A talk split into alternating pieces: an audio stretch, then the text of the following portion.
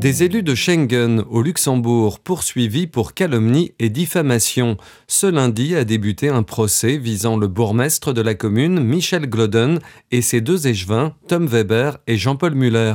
Ils sont attaqués par le bureau d'architecte Valentini HVP Architects, qui estime que sa réputation est entachée.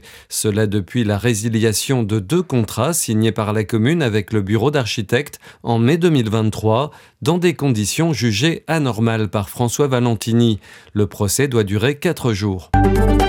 Ils ne seront pas tête de liste. À l'approche des élections européennes, le commissaire européen luxembourgeois Nicolas Schmitt et l'ex-vice-première ministre Paulette Lennert ont annoncé qu'ils ne figureraient pas en haut de la liste LSAP pour les élections européennes. Selon l'ancien ministre du Travail, la raison principale est que le Parti socialiste a un candidat naturel, en l'occurrence le vice-président du Parlement européen Marc Angel. Pour son cas personnel, Nicolas Schmitt privilégie la piste d'un autre rôle important au sein de la Commission.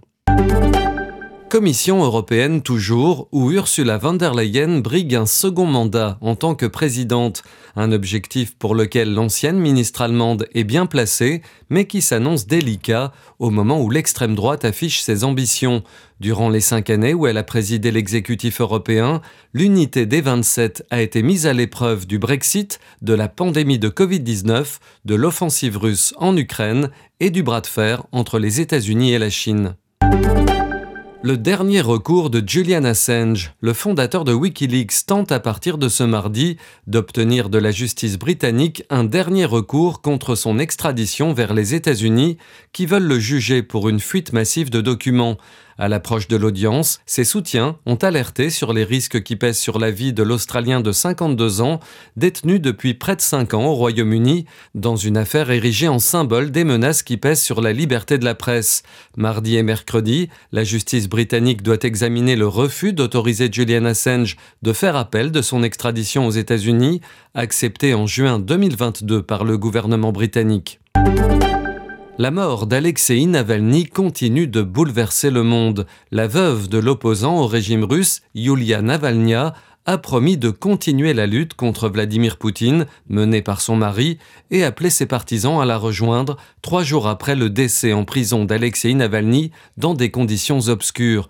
Le président américain Joe Biden et plusieurs ministres européens se sont dit favorables à de nouvelles sanctions contre la Russie. L'équipe de l'opposant au régime a affirmé lundi que les enquêteurs russes mèneraient pendant au moins 14 jours une expertise sur sa dépouille avant de la rendre. Au Proche-Orient, l'inquiétude grandissante autour de la situation humanitaire catastrophique dans la bande de Gaza, où près d'un million et demi de déplacés palestiniens s'entassent dans la ville de Rafah, menacée d'assaut par Israël. Cela au moment où une nouvelle impasse se profile au Conseil de sécurité quant à un possible cessez-le-feu. Dans ce contexte, une extrême tension est née entre Israël et le Brésil depuis que le président sud-américain Lula a comparé la guerre à Gaza à la Shoah. Retrouvez toute l'info du Luxembourg et de la Grande Région sur rtlinfo.lu.